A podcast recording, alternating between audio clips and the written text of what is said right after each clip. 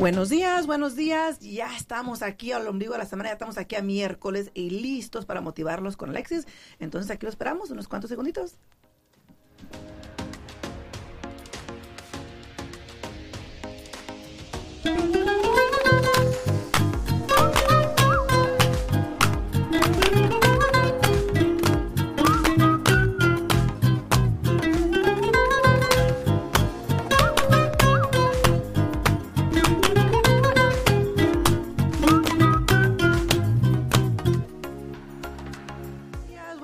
Espero que hayan tenido un bonito día el día de ayer. Este, ya estamos aquí completamente en vivo y listo con Alexis para motivarlos, para hablar un poquito de la autodescalificación que se hace las personas y no solamente en el momento de comprar casa, sino en otras cosas de la vida, por ejemplo, en el matrimonio, en el amor, en el estudio, en el trabajo, etcétera, ¿no? Buenos días, Alexis, ¿cómo estás? Muy buenos días, Yesenia. Qué alegría estar contigo en esta mesa de trabajo y hablando de un tema que es importante, que es relevante, que a veces no nos sentamos mucho a hablar de él, porque ¿quién quiere como, como autoexaminarse y darse un poquitito de carrilla, autocarrilla? Pero a veces es conveniente porque muchas veces no, no llegamos a donde queremos llegar porque nosotros mismos nos somos nuestro principal enemigo. Muy, muy cierto. Y desafortunadamente eso sucede mucho, por ejemplo, en la industria que nosotros trabajamos, que es en bienes y raíces, donde muchas de las personas se autodescalifican porque piensan que no pueden calificar, porque no tienen el crédito, porque no tienen el ingreso, porque no tienen los fondos. Y así se quedan y nunca hacen o nunca toman el primer paso de realmente ir a mirar a un profesional para ver dónde están parados y qué es lo que pueden hacer para seguir o ponerse una meta. Aunque no califiques hoy día, te puedes poner una meta para que puedas calificar y puedas cumplir esa meta. Y lo mismo sucede, vamos a hablar un poquito del matrimonio. Así es. Sucede mucho eso en el matrimonio porque las personas tienen miedo al, ¿cómo se dice? El commitment. El, ¿cómo se dice, Carlita? El commitment. el compromiso. Eso, ahí está, Carlita. Al compromiso. Entonces, muchas personas se autodescalifican pensando, oh, ¿sabes qué? No voy a ser buen esposo, eh, no voy a ser buena esposa, eh, ay, me tengo que levantar y ahora sí que limpiar la casa y hacer la ropa de este, no, ¿para qué me caso? Entonces, se autodescalifican en el amor, que para mí es una de las cosas más bellas que existen en el, mundo, la verdad. Eh, ese tema está bien impactante porque inclusive salió ayer mientras estábamos realizando el programa y, yo creo que no, no, no, descartamos el objeto de lo que es al día en bienes raíces porque ustedes están vendiendo casas y vender casas no solamente es un apartado físico, sino que también están ayudando a construir hogares, a cumplir los sueños, las metas de muchas personas. Y, y, hablamos desde el día de ayer, ¿cuántas personas dicen no puedo, no lo voy a lograr, no sé cómo se hace, mejor no lo hago? Eso tiene que ver con las decisiones. Muchas personas eh, no son buenas tomando decisiones y posponen, dejan para luego o, o peor aún, deciden no hacer nada porque ya asumen que va a ser difícil, que va a ser complicado o que es imposible o que ellos no están documentados para hacerlo. Hablamos en muchas ocasiones que decisiones determinan qué? Destinos. Exacto. Y hay personas que no deciden en sí ya eso es una decisión. No decidir es una mala decisión. Decidir no hacer nada en sí ya es una decisión mala, pero es y ahí, exactamente, ahí tomaron la primera decisión, el no hacer nada. El no hacer nada ya es una decisión. O, decidir hacerlo luego, procrastinar, dejarlo para luego, es una decisión. Ese es el primer escalón. Pero hay personas que van mucho más profundo y es decir, no, es que definitivamente yo no sirvo para esto. Yo no sé si usted ha escuchado esas expresiones. Gente que duda de lo que piensa y de lo que siente. ¿Será que sí? ¿Será que no? Y está bien, todos los humanos tenemos la capacidad de dudar. Y la duda está intrínseca en nosotros para que nos documentemos, para que nos eduquemos, para que nos disciplinemos, para que nos rodeemos de personas que nos puedan ayudar. Pero la persona que se autodescalifica se encierra en sí misma y dice, no, ya, ya se bloqueó, no se va a lograr. Y eso opera, como tú bien dices, no solo en aquellos que quieren comprar su casa o cambiar de carro, aquellos que quieren aprender un idioma, aquellos que se quieren casar, que quieren eh, formar una familia, personas que quieren ah, emprender un nuevo negocio y dicen, no, no, es que yo no sirvo para eso, no sirvo, pero si nunca lo has intentado, ¿cómo sabes que no lo sirves? Claro. Y uno tiene que saber que, que intentar a veces lo lleva uno aparentemente al fracaso, pero el fracaso en sí no es una pérdida, el fracaso es una ganancia de experiencia. Claro. Entonces, qué bueno es tener en cuenta que tú y yo no estamos comisionados para la derrota, sino para hacer que las cosas sucedan, intentarlo una y otra vez, pero no descalificarte es nuestro llamado en esta oportunidad. Claro. Ahora, Alexis, ¿tú crees que tenga mucho que ver con que la persona no se quiere sentir rechazada? Sí. Con que no se quiera sentir como fracasada, no quieran sentirse, por ejemplo, de que, ¿sabes qué? Este, ¿para qué lo voy a intentar si yo sé que no puedo? Y más que nada, yo pienso que ahí, ahí es donde empieza el temor del rechazo, el temor del fracaso, y simplemente optan por mejor no hacer nada para no sentirse de esa manera negativa? Es que muchas personas por temor, por miedo a una experiencias del pasado o lo que le pasó a alguien más, se bloquean y dicen no lo intento más. Es que me duele. Y eso demuestra que hay una autoestima resquebrajada. La, la, autodescalificación tiene que ver con una autoestima que está baja, que está cimentada. Y en muchas ocasiones, Yesenia, tiene algo que ver con que alguien dañó esa autoestima. Muy, muy cierto. La descalificación es una de las violencias más encubiertas y más eh, reales que hay en la sociedad del día de hoy. Eh, no nos vamos muy lejos. Nuestros hijos en las escuelas, nuestros nietecitos en las escuelas, constantemente están enfrentándose al bullying. ¿Y qué es el bullying? Descalificar a alguien, burlarse de alguien. Sí. Cállate, tú no sabes, tú eres un tonto, tú eres un estúpido y todos esos calificativos claro. o más bien descalificativos que van generando en la conciencia y en la subconsciencia de las personas actitudes que lo llevan a tener temor, miedo. ¿Y qué podemos hacer nosotros? Trabajar desde la casa la confianza, una sí. sala más sana confianza. Porque tanto hay personas que se descalifican y tienen una autoestima muy baja, como hay personas que tienen una hiperautoestima. eh, también, sucede, también, sucede. También pululan y lo que hacen es hacerle bullying a los demás, burlarse en los demás, pisotear a los demás, conseguir sus sueños a costa del bienestar de los demás.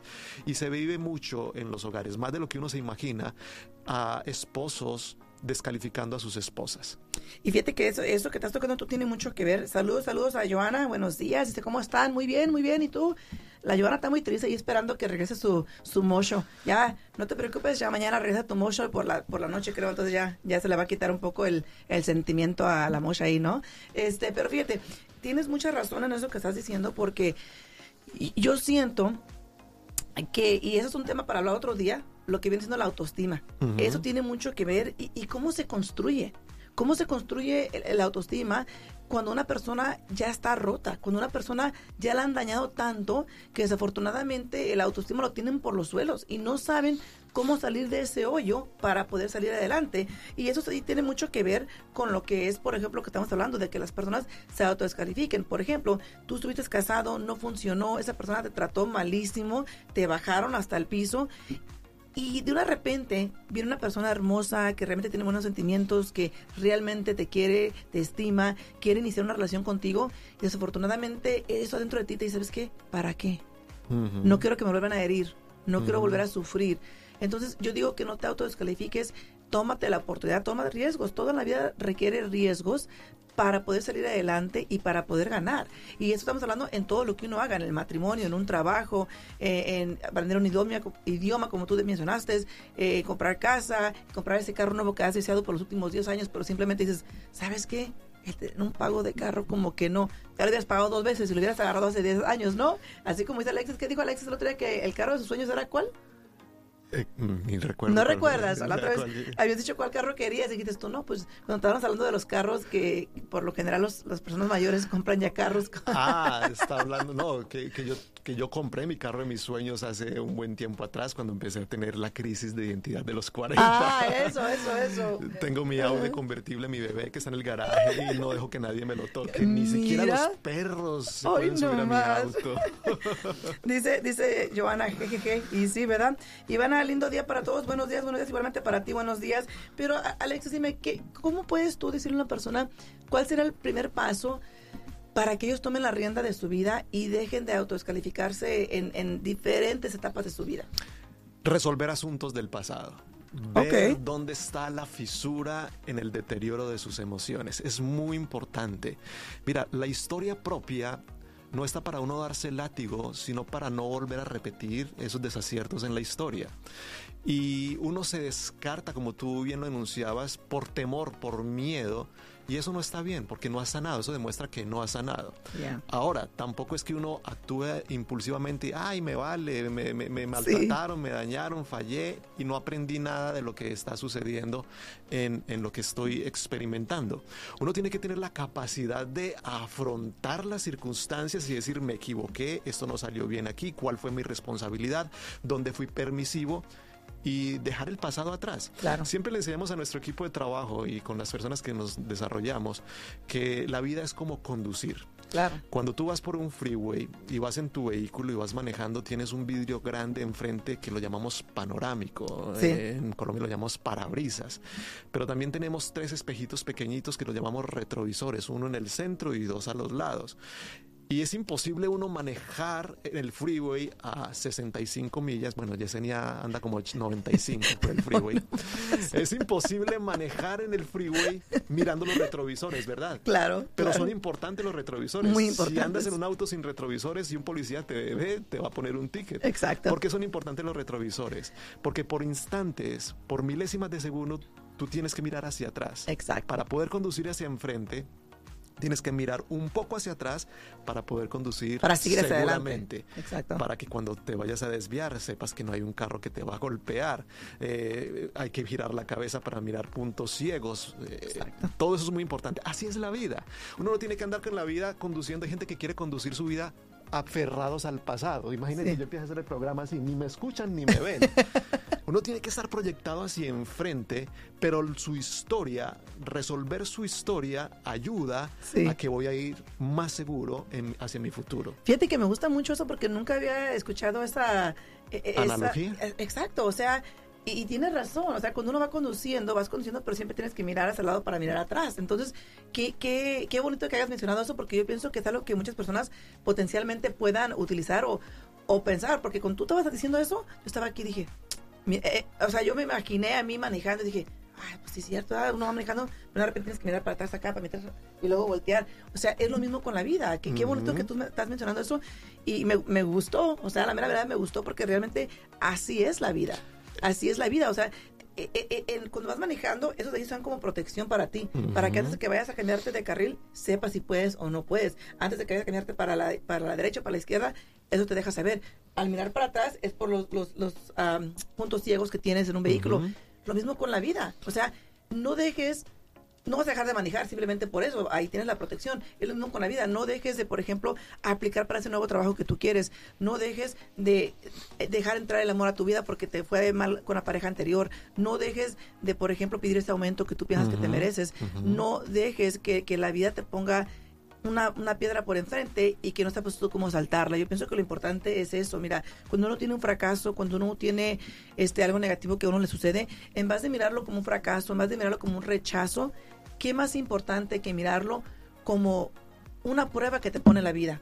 Una prueba que tú supiste cómo destacar o cómo salir adelante, ¿no? Porque, por ejemplo, hay personas que se les pone esa piedra encima y ahí se quedan sentaditos allí, acurrucaditos, llorando, lamentándose y no hace nada. Yo pienso que lo mejor que tú puedes hacer es aprender cómo saltar, ¿no? Cómo dejarse piedra atrás y seguir hacia adelante. Y eso lo vas a hacer aprendiéndote, queriéndote, amándote y sabiendo que potencialmente eso no era para ti y hay algo mejor para ti en el futuro. Algunas personas dicen, no, yo no soy así. Y, vamos a ayudarte a, identificar algunos aspectos para que tú puedas saber si te estás autodescalificando inconscientemente, porque eso es un factor que a veces acontece inconscientemente. No te atreves, no te lanzas, no emprendes y cuando vas mirando que el tiempo pasa, no has logrado mucho. Hay personas que dicen, ay, el jardín del vecino está más bonito, pero cuando tú te has sentado a sembrarle plantas, flores a tu propio jardín, pero si estás envidiando el jardín del vecino, es una analogía también. Así que el tiempo te va a estar diciendo qué has logrado tú en el último mes, qué has emprendido, por ejemplo, en el último mes, y te vas a dar cuenta eh, que si no has, no has emprendido algo nuevo o no estás em, em, em, emprendiendo en un nuevo proyecto, algo está pasando. No tienes una nueva idea que quieres empezar a ejecutar. ¿Qué has emprendido en el último año? ¿Qué has logrado en los últimos cinco años? Y, tú, y si tu respuesta es nada, Entonces, como decimos en buen mexicano, aguas. y sí, muy cierto, muy estás cierto. descalificando para crecer. Lo que no crece se extingue, lo que no se mueve se deteriora. Un agua estancada, por más que es agua cristalina, pura, pero si se deja quieta, estancada, se empieza a deteriorar, se pudre, empieza a traer lama, empieza a crecer larvas en ella y no es ingerible. Pero un agua que está en movimiento, en un arroyo, se está golpeando contra las piedras, está subiendo, está bajando, es un agua que se está reoxigenando y que está teniendo vitalidad. Entonces, principalmente, revisa qué vitalidad hay sobre tu vida. Si estás más atemorizado, voy a, voy a leerte algunas expresiones. A ver, a ver. Si una persona está culpando. Para la oreja, para la oreja. Si te estás culpando a ti mismo por todo, eres una persona que tiene una alerta de que se está descalificando. Todo lo que sucede, ay, es que es mi culpa, ay, es que yo no lo supe hacer, es que a mí siempre las cosas me salen mal. He escuchado personas que dicen, eh, estoy solicitando un trabajo y no me lo dieron. Y yo sabía que no me lo iban a dar. Desde ya, desde que pasó la aplicación, sabía que no Estabas se me lo iban negativo chip ahí, ¿no? Exacto. Personas, es un indicador de autodescalificación. Personas que no confían en su propio juicio o razón, que siempre están buscando la afirmación de las demás personas. No digo que el consejo no sea importante. Es muy bueno uno rodearse de personas que sepan más que uno. Sí. Pero cuando tú dependes de que la gente te diga qué hacer, cómo hacer y de qué manera hacer, y no confías en tu propio criterio o en la evaluación que hiciste, pediste un consejo aquí, un consejo acá, sacas tus propias conclusiones, es muy saludable. Pero hay personas que si alguien no le dice exactamente qué hacer, de qué color, en qué momento, cómo moverse, no, se mueven. Entonces también es un indicador que eres una persona que se está autodescalificando. Eh, ignora o minimiza sus propios sentimientos. Dice, no, es que, es que para qué voy a llorar, o para qué voy a reír, o para qué o para qué. O sea, no le da importancia a sus emociones. Hay momentos para reír, hay momentos también para llorar. Y si es momento para reír, ríe en grande. Si hay momentos para llorar porque pasaste por un momento de tragedia, de pérdida, llora en grande, pero no te quedes ahí. No te quedes estancado. Entonces una persona que se autodescalifica es una persona que es poco emotiva, simplemente se encierra en sí misma y se pone un vallado de protección y que nadie, no deja que nadie más penetre. Subestima su propio sufrimiento. Son personas que se han acostumbrado a decir, ah, es que la vida es así. Eh, ya, ya me acostumbré, ya me resigné, no tienen aspiraciones. Entonces son indicadores de que tú a lo mejor estás eh, ingresando en esa atmósfera de autodestrucción. Y podemos decir que la, eh, el tema que estamos desarrollando el día de hoy que tiene que ver con la autodescalificación es es dañarse a sí mismo. Es tan nocivo como la persona que consume drogas, es tan nocivo como la persona que consume exagerado alcohol, es como la persona que come en, abundancia y llena su cuerpo de, calorías, de grasa. como nosotros, comida chatarra. Comida chatarra. es una autodestrucción emocional de la cual tienes que ser intencional y decir, voy a salir, voy a emprender, voy a lograrlo, tengo capacidades, soy valioso, Dios me creó con, con valor y no importa lo que haya sucedido en el pasado, voy a solucionarlo, voy a sanar mi pasado, voy a aceptar mi pasado, porque es que hay gente que no acepta el pasado, simplemente lo entierra por allí y son cicatrices profundas que no han sanado. Así que sanando es el primer paso para lograr salir de la autodestrucción. Y yo pienso que también mucho tiene que ver que hables que hables de lo que te sucedió. Eh, y yo pienso que también, aquí hablamos de, un tema y empezamos a pensar de otros miles de, temas de los cuales podemos hablar, porque eso es algo muy importante. O sea, saber con quién hablar, saber con quién comunicarte, porque créanme, lo que si hablas con la persona incorrecta, te traen más para abajo, te, te, empujan más para abajo y eso es peor. Pero yo pienso que lo peor que te puede suceder cuando intentes algo nuevo, cuando te avientes a hacer algo, ¿qué es lo peor que puede pasar? Que te digan que no, y que te quedes igual como estás. Entonces, ¿dónde está el daño ahí? Si ya estás conforme con lo que tienes, con lo como estás viviendo, y no se te da algo, ¿sabes qué? Pues ni modo, igual, ya, ya vas a quedarte igual como estabas, no hay nada malo, nada incorrecto, pero te deja saber que, ¿sabes qué? Si tienes eso dentro de ti, de intentar nuevas cosas, de aventarte a hacer nuevas cosas, porque si te quedas estancado, mírate en un espejo y pregúntate, ¿estoy donde yo quiero estar en esta etapa de mi vida? Y si la respuesta es no, es que es tiempo de que tú acciones, de que tú te avientes, de que tú hagas cosas y no te sigas deteniendo, no te sigas autodescalificando en cualquier etapa de la vida que estés, bien sea en trabajo, en un negocio. Hay personas que, por ejemplo, son buenísimos para hacer algo, buenísimos para hacer algo, pero no tienen ese coraje en ellos de decir, ¿sabes qué? Voy a intentar hacer esto. Hay gente que es tan buena eh, creando ideas. ¡Wow! Te proponen negocios, ideas, estrategias, pero malísimos en ejecutarlas. Y son brillantes. Tú dices, ¿qué cerebro? Pero los miras y no están logrando nada. No están haciendo nada. Ejemplo, vaya usted a una universidad de, economía, por ejemplo, en la facultad de economía, y va a ver a muchos profesores de economía llegando en bus, llegando caminando. Sí, cierto. Y uno dice, pero si son profesores de economía, ¿cómo no tienen una economía saludable? Mucha teoría, pero poca acción. Y así, es, así es la vida. Tenemos que tomar decisiones. Decisiones determinan nuestros destinos. Y es muy importante salir de la zona de confort. Tú decías algo importante es que ¿qué, perdemos con arriesgarnos? Ganamos, aunque sea como mínimo, una experiencia para no volver a caer eh, eh, en el mismo error, para no volver a tropezar con la misma piedra. Pero aquel que está quietecito ahí con temor no va a crecer. Recuerda, Yesenia, que nosotros somos el resultado de las personas que nos rodean.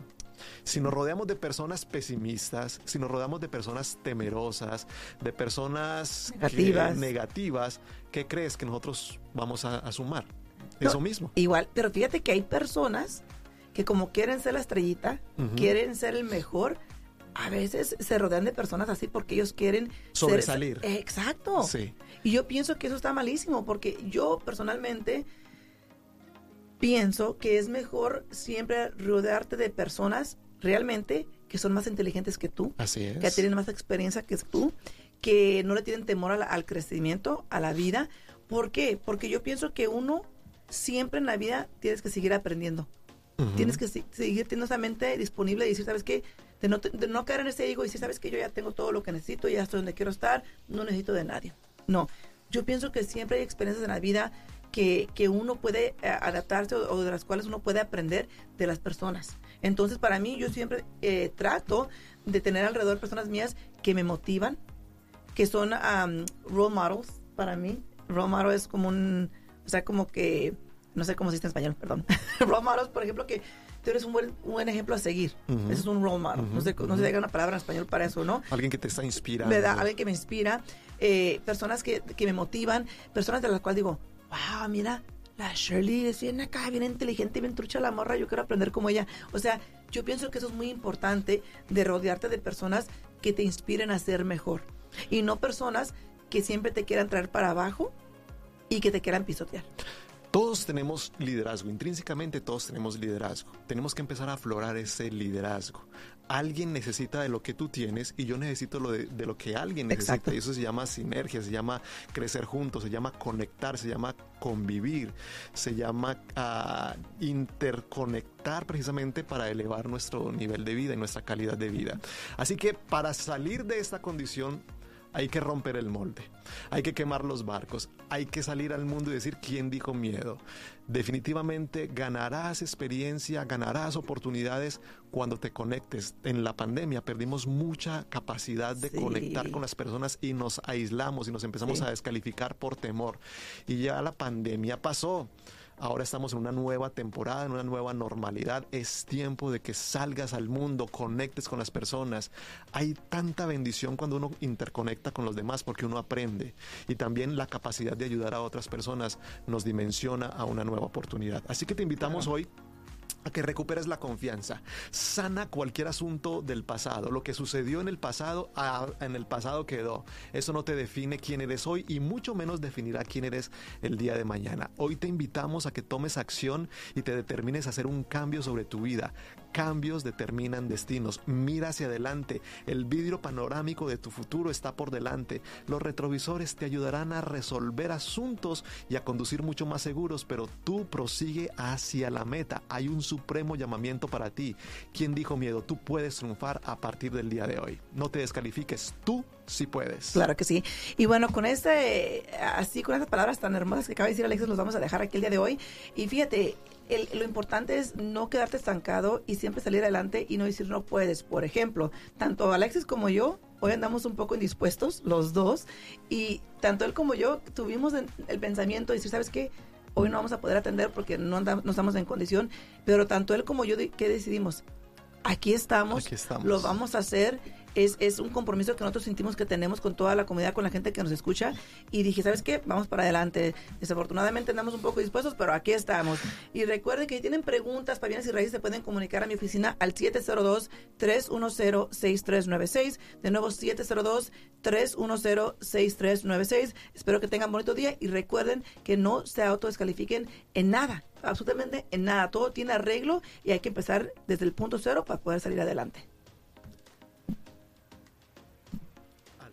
En Bienes Raíces, contestamos tus preguntas, te guiamos en el camino, aprendes cómo comprar, cómo vender, cómo calificar para asistencia, prepara tu crédito, los mejores intereses, información actual y con profesionales. Alfredo Rosales y Yesenia Alfaro te guiarán paso a paso martes, miércoles y jueves a las 8 de la mañana en La Voz 90.9 FM. Participa con tus preguntas. 702-437-6777 al día en bienes raíces. 702-437-6777. Todo para estar al día en bienes raíces.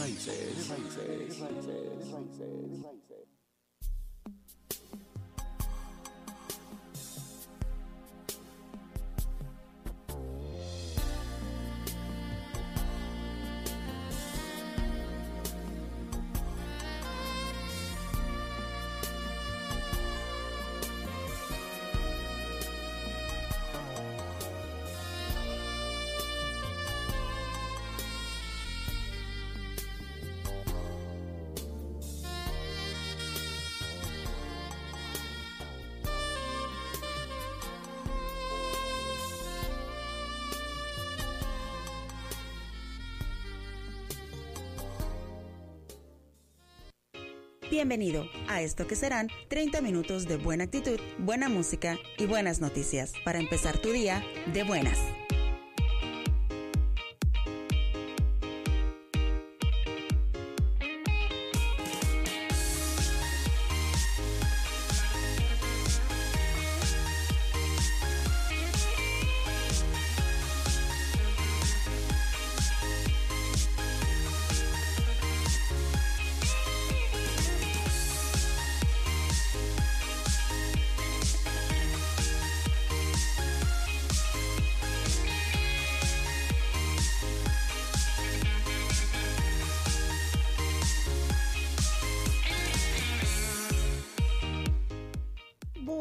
Buenos, y felices días. Feliz miércoles, mitad de semana. Ahí vamos, ahí vamos, ya, ya casi es viernes, ya casi resista un poco más. Bueno, espero que, espero que no esté empezando toda la semana, lunes, martes, miércoles y cada día esperando el viernes. Espero que no, ¿verdad? Queremos creer que no es así. Le doy la bienvenida a esto que es de buenas a través del 90.9 La Voz Radio en Ondas de Vida, aquí en la bella ciudad de Las Vegas, Nevada, la ciudad de la gracia, preciosa, florida y colorida ciudad. Así es, con sus palmas al revolar, bello destino turístico. Ah, palmas falsas, ¿verdad? Pero palmas, en fin. Mi nombre es Carla Oropesa y me da mucho gusto que esté aquí escuchando el día de hoy. Espero de verdad que haya amanecido con el pie derecho, muy contento y muy, muy feliz. Déjeme, deme un segundo porque acabo de perder el micrófono. Me oye. Mire, tengo aquí. Ahí está. Todo controlado, todo bajo control, no pasa nada lo tengo dominado. Le voy a hacer una preguntita y piense, mire, más bien escuche. ¿Tiene por ahí algún amigo, amiga, familiar que constantemente le está hablando de Dios? Que todo el tiempo le está mencionando acerca de Dios o lo invita a la, a, la iglesia, le regala Biblias, le quiere leer la Biblia, y de alguna manera o de otra siempre está constantemente tratando de hablarle de Dios, de Jesús. Ya no sabe ni cómo presentárselo. Ya le dice, este, te invito a ver una una película, las flipantes aventuras de mi amigo el carpintero, así, pero resulta ser que es un estudio bíblico y usted ya cayó y sigue resistiéndose. Usted se resiste al arresto así como que forcejea con la ley y siente que Dios le está hablando pero no quiere dar su bracito a torcer. Siente que alguien le está haciendo, pero usted no quiere terminar de ceder. ¿Qué lo está deteniendo tanto? ¿Cuánto tiempo más va a prolongar su necesidad de paz, de progreso, de calma, de amor, de alegría? ¿Qué tanto tiempo más? Y tal vez a veces la gente es tan insistente con usted que le parece ya que a cierto punto es como una lucha de poder. Es como que, es que si le digo que sí quiero ir a la iglesia, si le digo que me hable más de Dios, es como que si hubiera ganado. E, esto no es esa batalla. Esto no es. E, esta es la única batalla en la que si usted gana, pierde. Ya deje de resistirse tanto. Esto es si ha escuchado y si ha sentido que Dios le está hablando, que está sintiendo como que algo calientito así en su pecho cada vez que mira o escucha algo de Dios. E, es Dios que le está hablando, ¿eh? Está poniendo sus ojos en usted ya, no sea, no, no, no sea aferradito. Deje de resistirse al arresto.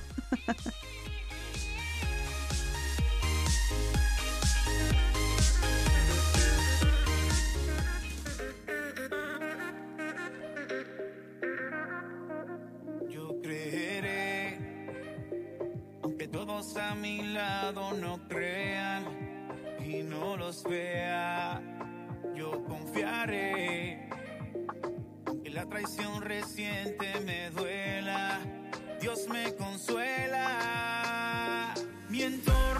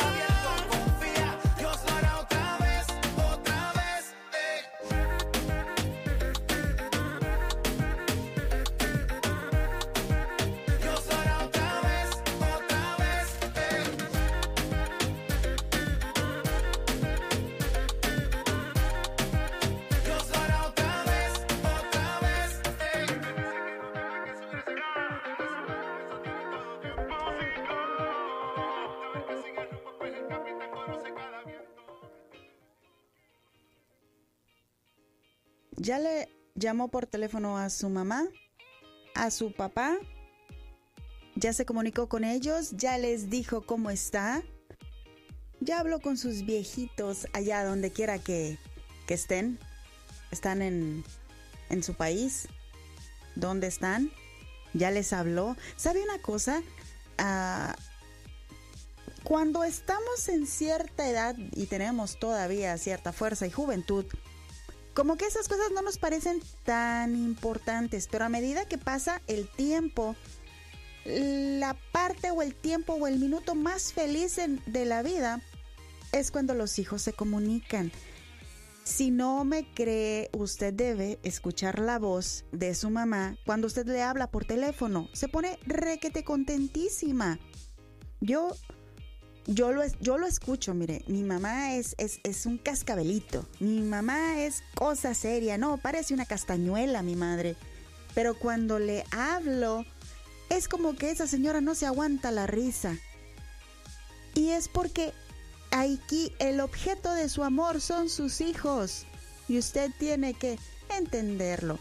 Estaba estaba pensando muy profundamente y esto es una cosa muy seria que estaba pensando porque estaba mirando y hablando con mucha gente, diferentes situaciones, diferentes familias. Y si usted se ha dado cuenta, hay como que un desprendimiento de los padres bien fuerte, bien... da miedo el, desprendimiento y la falta de, respeto y de consideración que hay a los padres, es difícil encontrar gente medianamente joven que tenga ese respeto completo por sus padres. Es una constante de juzgar y de medir. Mire, le, voy a decir algo y tal vez no esté completamente de acuerdo y yo entiendo que hay un montón de situaciones y cada familia es diferente y no podemos medir con una misma regla todas las familias y todos los pasados y todas las situaciones y los sistemas de crianza.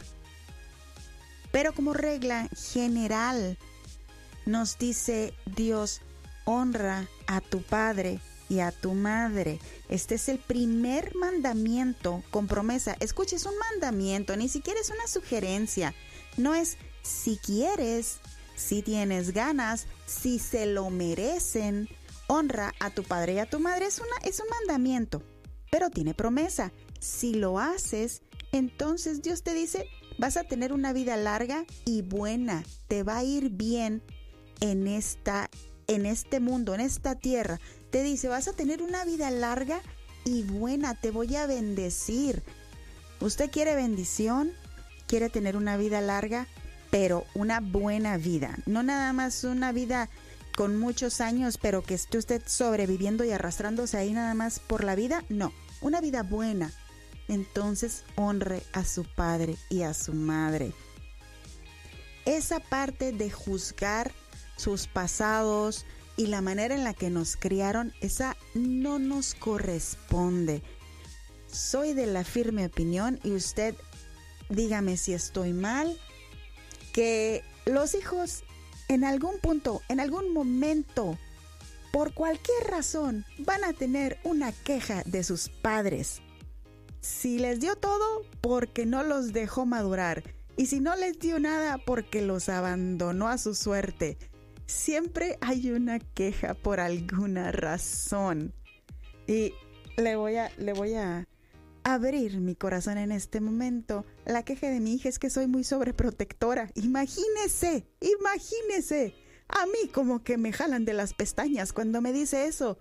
Y digo, pero si yo pararía una bala por esta, por este pequeño humano que Dios me permitió cuidar. Y me dice que no la dejo, avanzar, que no la dejo, que le lleguen las balas. Imagínense la, ofensa que esta mujer toma en eso. Pero le digo, los hijos siempre vamos a tener algo que criticarle a los padres. ¿Por qué? Por la simple razón de que creímos por muchos años que nuestros padres eran perfectos y eran nuestros héroes. Pasa el tiempo y, oh, sorpresa, nos damos cuenta que no es así, que son personas comunes y corrientes haciendo todo su esfuerzo por sacar adelante a sus hijos. Mire, recuerde que sus padres fueron criados por sus abuelos todavía antes de eso. Si usted piensa que en la época de sus papás, cuando ellos eran padres jóvenes, no había las suficientes herramientas para educar a un hijo, no había todos estos libros, todos estos ah, coaches de vida que hay ahora. Ahora imagínese los abuelos, la manera en la que criaron a sus padres, donde contestaban una pregunta mal y los empanizaban a cachetadas, y esa era su mejor forma de educarlos. Ponga en perspectiva esto.